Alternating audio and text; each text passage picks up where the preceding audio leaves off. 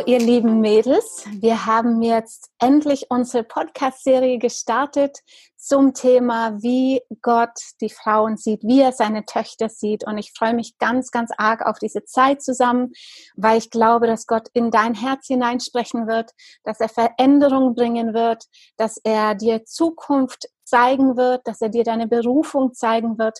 Und ich glaube, dass es eine richtig starke Zeit ist, in der wir jetzt hineingehen als Mädels. Und ähm, in der Vorbereitung für diese Serie habe ich darüber nachgedacht, dass es manchmal wichtig ist, dass wir ein bisschen in die Vergangenheit oder in die Geschichte reingehen, um herauszufinden, wie wir gute Schritte nach vorne gehen können. Das heißt nicht, dass wir uns in der Geschichte aufhalten und uns aufregen, sondern dass wir es anschauen, um Schritte nach vorne gehen zu können. Und ähm, wir wissen alle, dass Gott uns liebt. Wir haben das schon oft gehört. Aber oft gibt es Prägungen in unserem Leben, die uns doch zurückhalten und die doch äh, Unsicherheiten in unserem Leben verursachen und wo wir manchmal nicht ganz sicher sind, ob er wirklich einen Plan hat für unser Leben. Und wir wollen das gerne miteinander herausfinden. Und ich habe dazu eine ganz liebe Freundin eingeladen, nämlich die Angela. Angela Gaeta, sie ist mit ihrem Mann Gianni in Österreich und sie ähm, leiten dort apostolisch eine ganze Bewegung von Gemeinden, die sich Life Church nennt. Es sind äh, bisher, würde ich sagen, 15 Gemeinden in Österreich, äh, more to come. Und äh, ich freue mich ganz, ganz arg, dass sie sich die Zeit genommen hat, dass du die Zeit genommen hast, deine wertvolle Zeit, Angela, ähm, uns wirklich hier ein bisschen hineinzuführen in die Dinge, die wichtig sind für diese Season. Und du bist auch Pastorin in Wien in der Gemeinde und ich empfinde, du hast wirklich was zu sagen in dem Bereich Frauen in Leiterschaft, Frauen in Berufung hineinzukommen. Und ja, ich würde dir einfach ein paar Fragen stellen und ich denke, du kannst uns da ganz gute Antworten geben. So, ähm, kannst du uns, Angela, einen kleinen Einblick geben in ähm, die Geschichte von der Stellung der Frau wie die einfach durch die Jahrhunderte gewesen ist. Ja, hallo, hallo liebe Frauen, Mädels. Uh, wie ihr merkt von meiner Akzent, ich bin kein wirklich Österreicherin. Uh, ich stamme aus Großbritannien, Cornwall, um ganz genau zu sein, aber ich werde wirklich mein Bestes tun, um jetzt gute Deutsch zu sprechen. Und es ist für mich wirklich eine Ehre, gerade zu diesem Thema ein paar Minuten mit euch einfach zu sprechen. Und danke, dass, dass du Zeit nimmst jetzt, um, um uns zuzuhören und dass du Zeit gibst, um näher hineinzuschauen, ein, finde ich, sehr wesentliche Thema, äh, wo einiges an Verwirrung gibt, wo die Geschichte vielleicht uns etwas zeigt, die uns nicht gerade ermutigen werde, dass wir anders sein können. Aber ich bin hier, um zu sagen, dieser Gott, unser Papa, der uns so sehr liebt, meint es heute in 2020 sehr, sehr gut mit uns Frauen und Mädels. Und er hat das ganz am Anfang gezeigt. Das können wir im Wort Gottes sehen. Äh, und, und ganz am Anfang, wie er uns Frauen oder Eva, um ganz genau zu sein, Adam zuerst und dann Eva geschaffen hat, hat er sein Herz da gezeigt. Und ich komme später zu dem Punkt zurück, aber das ist, wo die Geschichte angefangen hat. Die Geschichte von der Menschheit hat bei Gott angefangen, wo er sein Herz gezeigt hat. Und es ist so oft, dass wir gerade zu diesem Thema äh, auch dort zurückschauen. Jetzt, was dann nachher kam, natürlich, wenn du vielleicht in den Alten Testament schon gelesen hat, wirst du merken, dass es sehr ein männlich dominierten äh, Erzählungen über viele Jahrhunderte, äh, wo man sagt, wo waren da die Frauen? Natürlich, es war geprägt von einer Kultur nach der Sündenfall, wo es kaum Platz gegeben hat, ähm, wo Frauen hervorzukommen. Ausnahme hat es immer wieder gegeben und das ist, das ist auch gut so, aber auch nicht nicht gut, dass wir denken, dann auch heutzutage ist es eine Ausnahme, wenn eine Frau in eine leitende Position kommt. Ähm, nein, das gab es damals, aber es darf heute anders sein. Und ich glaube, Gottes Herz war damals, genauso wie heute, schon, äh, dass es anders sein sollte, dass Frauen Seite an Seite mit Männern einfach leiten können, beeinflussen können, Einfluss ausüben können. Aber der, der Kultur, die Gesetzmäßigkeit zu dem Zeitpunkt hat es nicht, nicht erlaubt. Aber Alten Testament, dann kommen wir zu Jesus, wo, und das ermutigt mich immer so sehr, wo, wo Jesus kam, um ganz real den Herz Gottes zu zeigen. Und Jesus sein Umgang mit Frauen war so, so anders, erstaunlich anders. Ähm, wo vielleicht für uns, wenn wir den Evangelium lesen, wir sagen, ja, aber eh normal, dass Jesus äh, Frauen erlaubt hat, ihm nachzufolgen oder Frauen auch geheilt oder mit ihnen geredet. Nein, in dem Kontext, in dem Jesus gelebt hat, diesen jüdischen Kontext absolut ungewöhnlich in eine Gesetzlage, die äh, überhaupt das nicht, nicht erlaubt hat. Aber Jesus hat das gemacht und hat den Herz Gottes da gezeigt. So vom Anfang an, wo Gott uns geschaffen hat, Alten Testament, Neuen Testament, dann Kirchengeschichte, uh, nicht so rosig. Wieder mal, wo, wo wir denken könnte, hm, gab es überhaupt einen Platz? Ja, ab und zu wieder eine Ausnahme. Auch in die letzten Jahrhunderte hat es immer wieder Ausnahmen gegeben. Oft die Missionarinnen, auch aus Deutschland mhm. oder aus Österreich, berufen. Sie dürfen Leiterschaft ausüben, Gott dienen, auch im geistlichen Dienst aber vielleicht nicht in ihr Heimatland. Sie müssen woanders hingehen. Aber ab und zu, und, und ich liebe es, solche Geschichten zu hören, Heldinnen, die hervorgekommen sind, den Ruf Gottes gefolgt. Aber lass uns nicht den Fehler machen, zu denken wieder, ah, ein paar Ausnahmen wird es immer geben. Nein, ich glaube, wir dürfen Apostelgeschichte weiterschreiben, die Geschichte von den Männern und Frauen Gottes und das sind wir.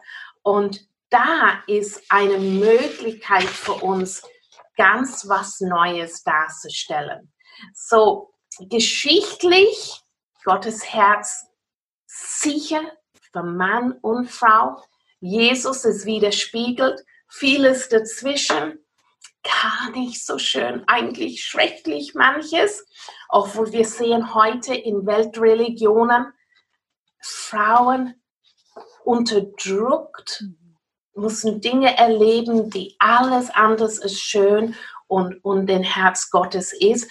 Aber wir dürfen uns aus dieser Minderwertigkeit uns herausbewegen äh, in dem Bewusstsein, wir sind so sehr geliebt.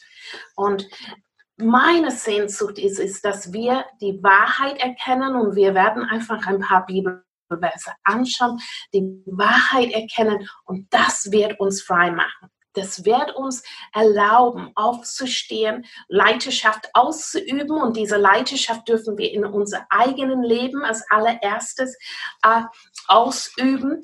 Und es wird uns frei machen. Und, und wir dürfen dann als echt ein, ein Licht hervorstrahlen und sagen, Mädels, Frauen, Gottes Herz ist für uns, er meint es gut mit uns und wir dürfen uns auf einen Weg machen in die Freiheit. Hm. So gut.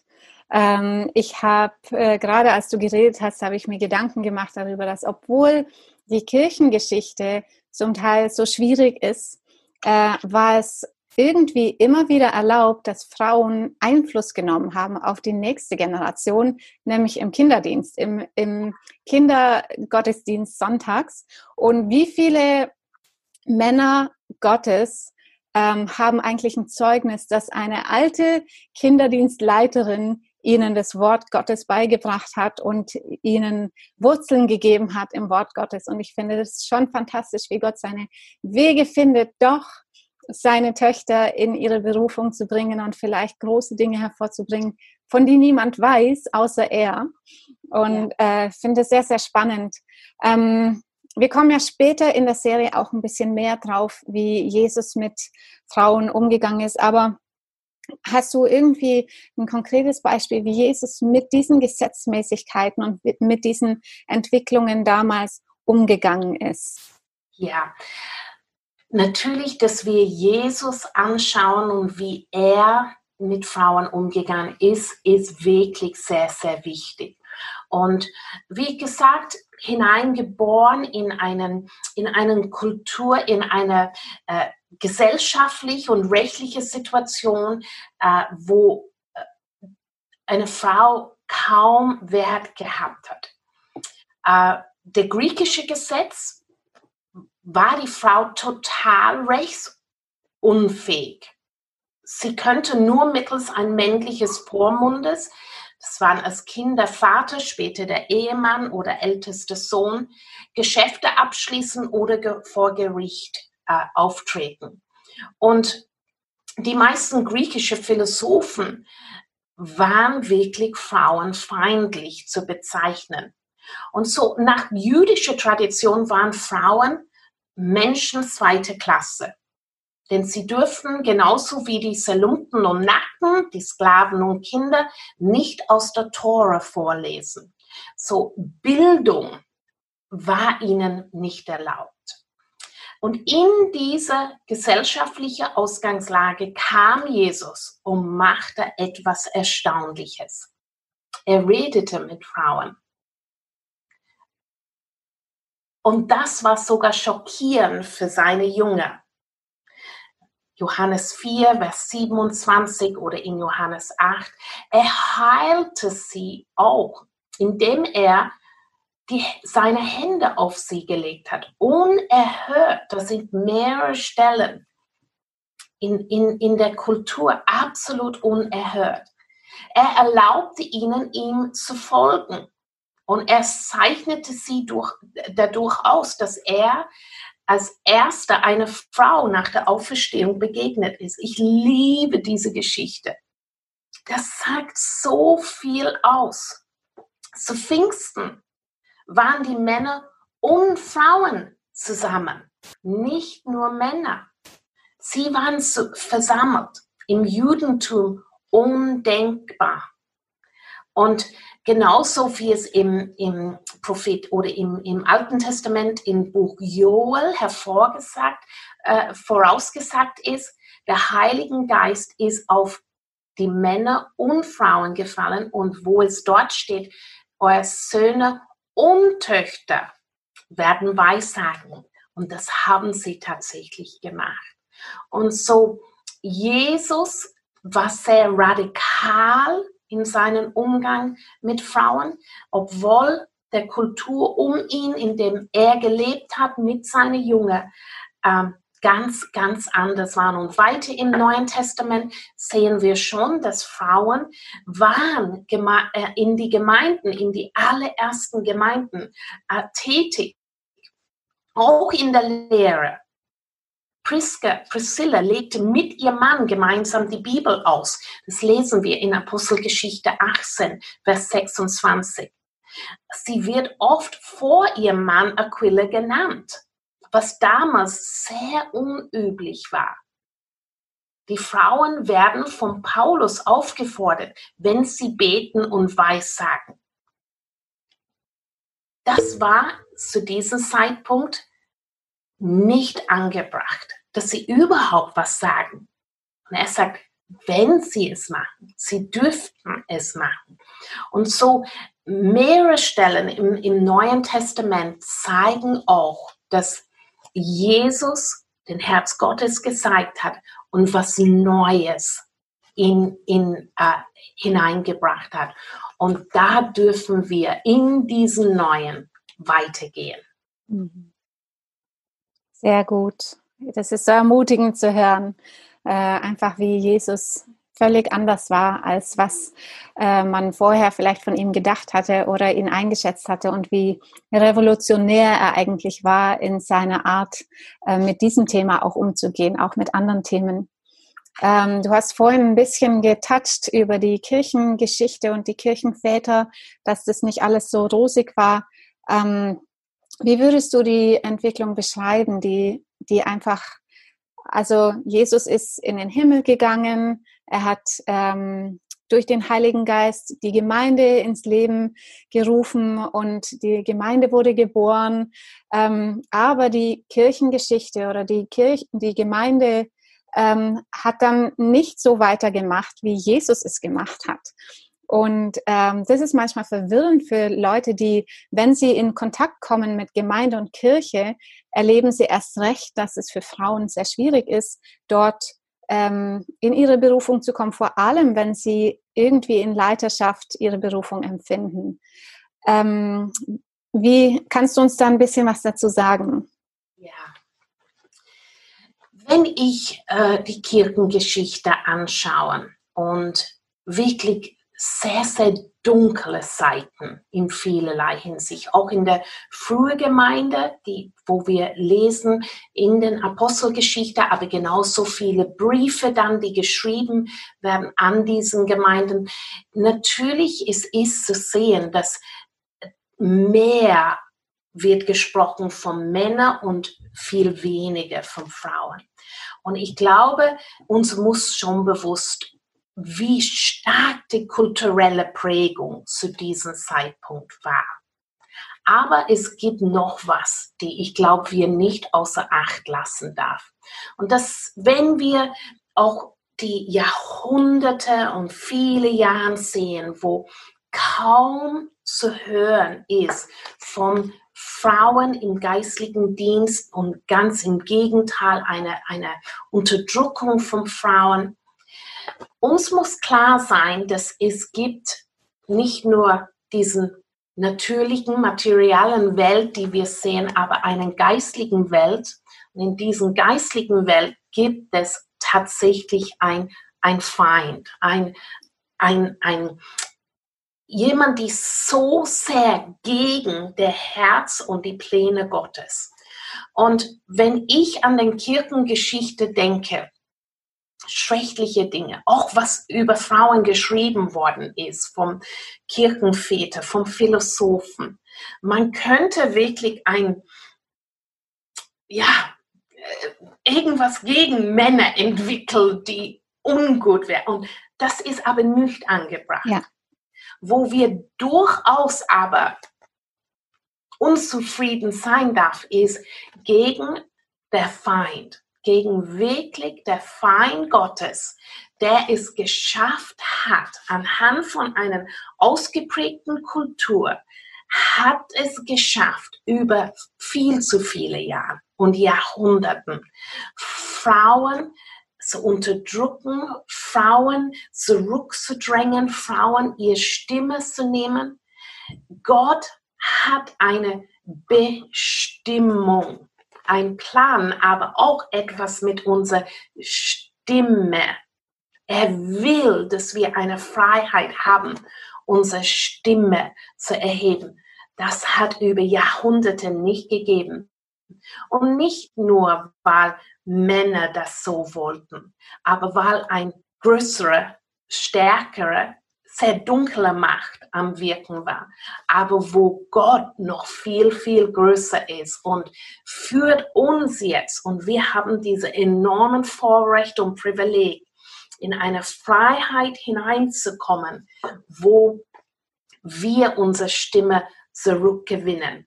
Dass wir mit die Frauen, die doch zum Grab Jesus hingegangen sind, weil sie wollte dahinter kommen diese Auferstehung, wird es wirklich geschehen? Sie haben einiges überleben mussten. Ein enormer Erdbeben. wahrscheinlich in ein, miteinander Staub verdeckt, nicht gewusst, was passiert, aber sie sind Jesus begegnet und sie waren die Ersten, die ihre Stimme erhoben haben und, und es weitergesagt. Und diesen Armee an Frauen, die durch viele Jahrhunderte sehr still waren, aber sie waren da im Hintergrund, waren die tolle Mamas, so ganz große Männer Gottes, haben ihr Einfluss ausgeübt, aber sehr im Hintergrund. Aber sie haben einen Weg für uns gebannt, dass wir jetzt in die Freiheit kommen können, ohne Groll, ohne, ohne Bitterkeit oder, oder, oder Zorn gegen irgendwelche Männer, aber doch gegen einen Feind, der jahrhundertelang Frauen zu Schweigen gebracht hat, aber jetzt seine Hand aufmachen muss, weil wir sagen, wir nehmen die Wahrheit Gottes, wir erkennen Gottes Herz, wir, wir werden aus dieser Minderwertigkeit hinaus, herauskommen, wir werden uns selber da herausführen, gefühlt mit dem Heiligen Geist. Und gemeinsam mit Männern, nicht gegen Männer. Wir verwenden auch nicht Wahrheit als einen Hammer gegen irgendeinen Mann, ja. die Lüge des Feindes schon. Aber wir werden Seite an Seite mit Männern unsere Stimme erheben, Einfluss ausüben, um Gottes Reich kommen zu sehen in Mitteleuropa, in unserer Lebenszeit. Und das ist, das ist begeisternd. Ich sehe das ganz genauso, Angela, und ich bin dir so dankbar, dass du auch diesen Punkt sehr stark rausstellst, dass wir äh, nicht aufstehen gegen Menschen, gegen Männer, auch nicht gegen andere Frauen, sondern der einzige, gegen den wir aufstehen, das ist tatsächlich der Feind, der nicht nur unser Feind ist, sondern genauso der Feind ist von jedem anderen Menschen äh, ob männlich oder weiblich. Und er will nicht, dass wir in unsere Bestimmung kommen. Und auch dieser Punkt mit Bestimmung und Stimme, das finde ich auch ein sehr, sehr guter Punkt, ähm, dass wir eben unsere Stimme finden, und zwar die Stimme für Wahrheit, die Stimme für Gerechtigkeit und die Stimme für diejenigen, die keine Stimme haben. Und ich glaube, dass Gott uns da berufen hat, auch als Frauen ganz besonders aufzustehen gegen Ungerechtigkeit, für Gerechtigkeit und dass eben Gottes Wille geschehen kann hier auf der Erde und dass sein Reich kommt. Äh, das hat er gesagt, dass wir das beten sollen und dann wird er uns auch gebrauchen, damit es geschehen kann. Das ist so, so gut. Sehr gut. Also es waren jetzt wirklich sehr, sehr gute Punkte. Ich würde einfach am, äh, als letztes dir die Frage stellen, Angela, ob du uns biblisch erklären kannst, warum die Frau gleichwertig und gleichberechtigt ist mit den Männern. Wir, wir wissen alle, wir sind nicht gleich, wir sind unterschiedlich, wir haben unterschiedliche Facetten und unterschiedliche Schwerpunkte oder ähm, Dinge in uns. Aber ähm, erklär uns doch mal, was die Bibel dazu sagt, warum ja. wir gleichberechtigt und auch ähm, gleichwertig sind. Ja, und es ist so wichtig und so gut, wenn wir wirklich das, das verstehen. Und ich will und es, ich, ich finde, das ist wo wir hingehen müssen, ist der erste Buch in der Bibel. Erste Mose, wo die Schöpfungsgeschichte ist. Was steht im 1. Mose äh, 1, Vers 26? Es steht, Mann, Gott hat Mann und Frau in seinem Ebenbild geschaffen und sie waren völlig gleichwertig. Sie waren auch gleichberechtigt. Und hier ist ein interessanter Punkt, was da steht. Weil Gottes Befehl, er hat sie nicht ermutigt, aber sie wirklich befohlen, macht euch alles untertan. Jetzt Deutsch ist nicht meine Muttersprache, aber ich weiß, dass wenn es sagt euch, das ist das, äh, ein Imperative der zweiten Person und es ist plural. Es ist ihr zwei, nicht nur der Mann. Und nachdem er das gesagt hat, in Partnerschaft, ihr macht das alles untertan, dann sagt er, es ist sehr gut. Und so denkt Gott.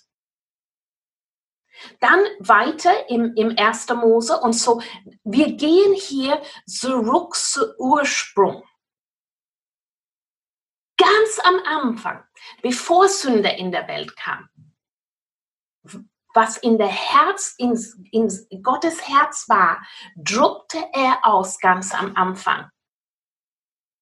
Es ist ein bisschen so als Beispiel zu sehen, wenn wir in einen Fluss hineinschauen und manchmal, wo wir gerade hineinschauen, ist es schmutzig, es, ist es nicht sehr transparent, man kann den Spiegelbild vom Gesicht nicht sehen, denkst, boah, das ist nicht schön.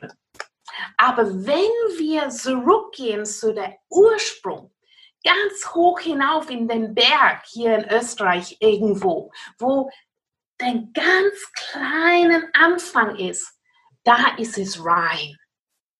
Und so ist es mit dieser Geschichte von denn Gleichwertigkeit und Gleichberechtigung von Frauen, wir müssen zum Ursprung zurückgehen. Ursprung ist der Herz Gottes.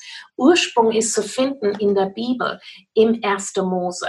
Und da steht auch noch mehr. Auch diese Stelle, wo im 1. Mose 2, wo Gott sagt, dass es nicht gut ist für Mensch alleine zu sein. Er wollte ihm eine Hilfe und dieses Wort ist Eser. Nicht eine Gehilfin, mhm. nicht ein kleiner Hilferlein. Das ist, wo diese Eser, dieses Wort, sagt nichts aus von Unterordnung, eine untergeordnete Stellung. Es ist eine in Partnerschaft, oft im Alten Testament, Eser spricht vom Gott, ein starken Gegenüber. Und so wieder mal im 1. Mose Gott sagt und zeigt uns ganz klar, auch im Vers 18 im 1. Mose 2 sagt Gott, eine, eine Frau, die ihm entspricht. Die Frau ist also endlich Gebein von meinem Gebein und Fleisch von meinem Fleisch. Sie entspricht dem Mensch 100 Prozent. Sie ist nichts Geringeres, aber auch nicht Höheres. Mhm. Sie ist ebenbürtig. So keine Rangordnung finden wir hier. Was so die Situation, wo wir jetzt leben, natürlich ist das Sündenfall. Wenn wir 1. Mose 3 anschauen, so ist die Unterordnung der Frau unter den Mann. Er aber wird über dich herrschen. Warum steht dann das? Eine direkten Konsequenz von dem Sündenfall. Ja. Da, durch den Sündenfall, ist sozusagen der Kampf der Geschlechter geöffnet worden. Und natürlich, der Frau schlug auch zurück. Mit was? Mit einer Waffe von Manipulation. Ganz was Schreckliches. Aber das war ihre eigene einzige Waffe. Und da steht dann im 1. Mose 3, Vers 16, deinem Mann wirst du befehlen wollen, aber er wird über dich herrschen. Nicht, weil Gott es so wollte, weil Sünde in der Welt gekommen ist. Aber nachdem das dann ausgelebt ist, Jahrhunderte durch den Alten Testament, kam Jesus. Der Jesus, der mit den Frauen gesprochen hat, sie geheilt hat, sie berührt hat. So viele Stellen. Aber auch wo äh, Jesus erklärte im, im Markus 10, Vers 11 und 12, dass Ehemann und Ehefrau gleichermaßen der Treue verpflichtet sind mhm. und Scheidung für beide Ehebruch bedeutet. Vorher, vielleicht interessant zu wissen, konnte der Mann aber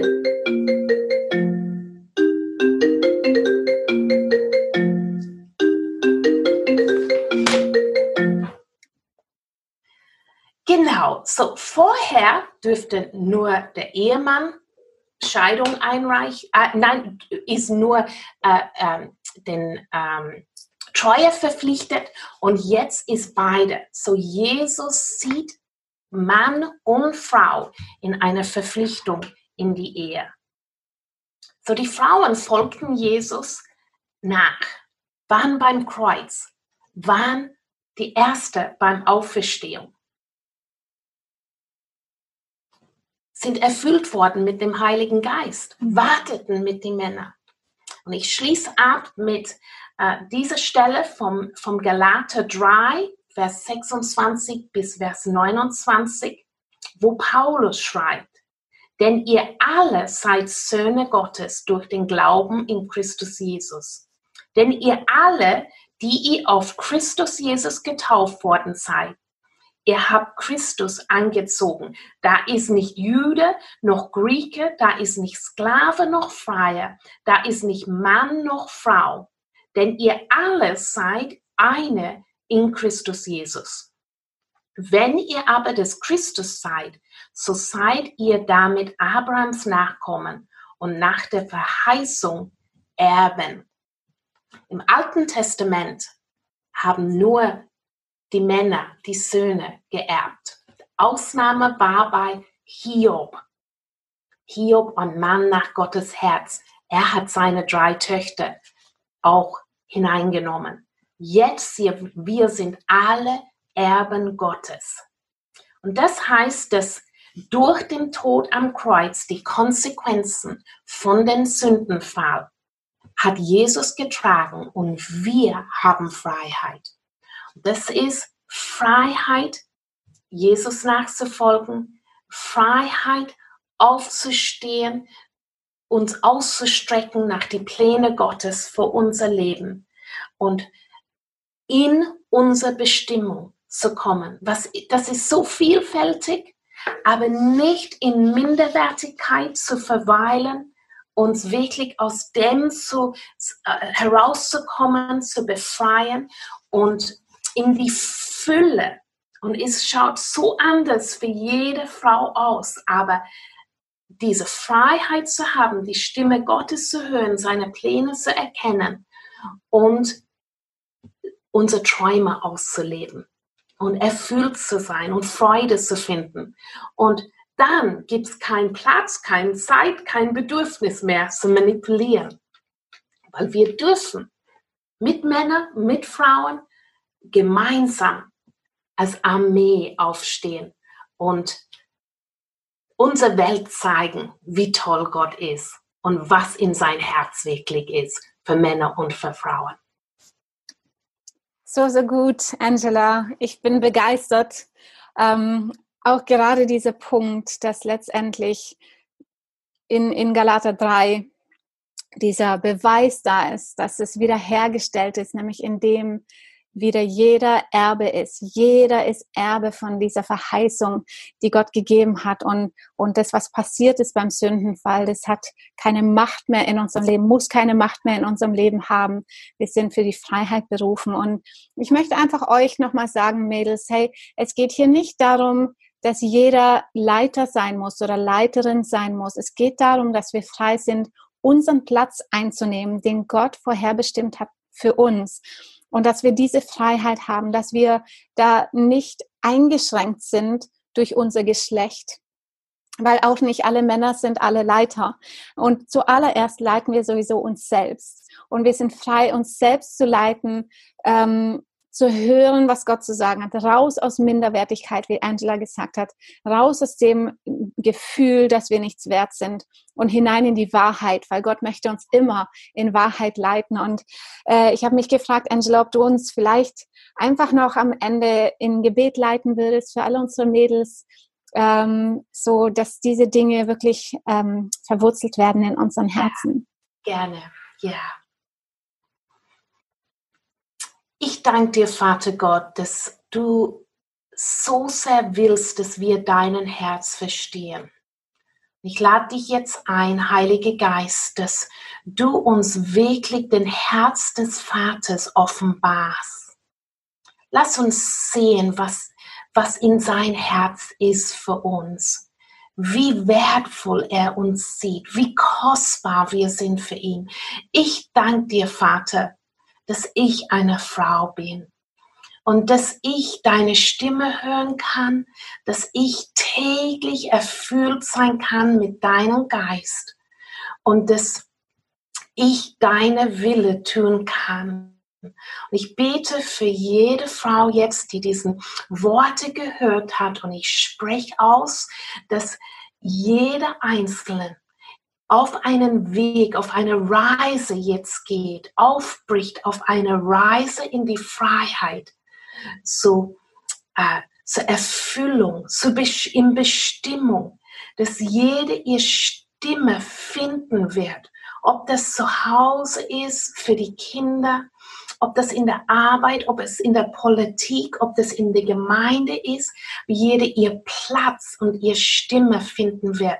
In dem Bewusstsein, wir, wir brauchen nicht kämpfen, wir brauchen nicht beweisen, wir brauchen nur uns lieben lassen von dir, Papa, im Himmel. Und dann aus dieser Sicherheit heraus erheben wir uns, wir lassen Minderwertigkeit hinter uns wir werden gegen niemanden kämpfen, nur was Lüge ist und von der Vater des Lü die Lügen. Aber wir werden in Freiheit gehen und immer mehr Freiheit gewinnen. Und ich danke dir dafür, Vater, dass der Zukunft schaut gut aus und dass, dass es Freude macht, dir nachzufolgen. Danke, Herr. Amen. Amen. Vielen Dank, Angela. Vielen Dank, dass du dir die Zeit genommen hast, auch in unsere Mädels zu investieren. Ich schätze das wirklich sehr, weil du hast sehr viel zu tun, hast einen vollen Terminkalender, auch in dieser crazy Zeit, in der wir jetzt gerade leben, 2020. Aber ähm, hey, wenn du das jetzt gehört hast und du merkst, es ist noch nicht ganz durch in deinem Herzen, ich würde dich ermutigen, hörst dir nochmal an und hörst dir nochmal an, so dass die Wahrheit durchdringen kann durch die Lüge, die du vielleicht schon ganz lange geglaubt hast. Weil Gott ist ein Gott, dessen Herz für dich ist und, und er möchte, dass du in Freiheit kommst. Und ähm, ja, ich ermutige dich, die nächste Folge auch anzuhören. Wir werden sehr spannende Dinge hören, auch in den nächsten Folgen, die kommen. Und wir werden sogar die Angela noch einmal mit uns haben, äh, auch zum Thema Paulus. Wir werden zusammen herausfinden, ob Paulus wirklich ein Frauenfeind ist, wie manche behaupten, oder ob es da vielleicht manche Nuggets gibt, die wir noch nicht so ganz entdeckt haben. Und ich freue mich ganz, ganz arg, da nochmal Angela zu begrüßen in unserem Podcast. So, Vielen, vielen Dank euch ähm, fürs Zuhören. Vielen Dank dir, Angela, nochmal fürs Dabeisein. Und ich wünsche euch allen einen richtig schönen Tag, wo auch immer ihr seid und was auch immer ihr macht. Ähm, ich habe euch lieb.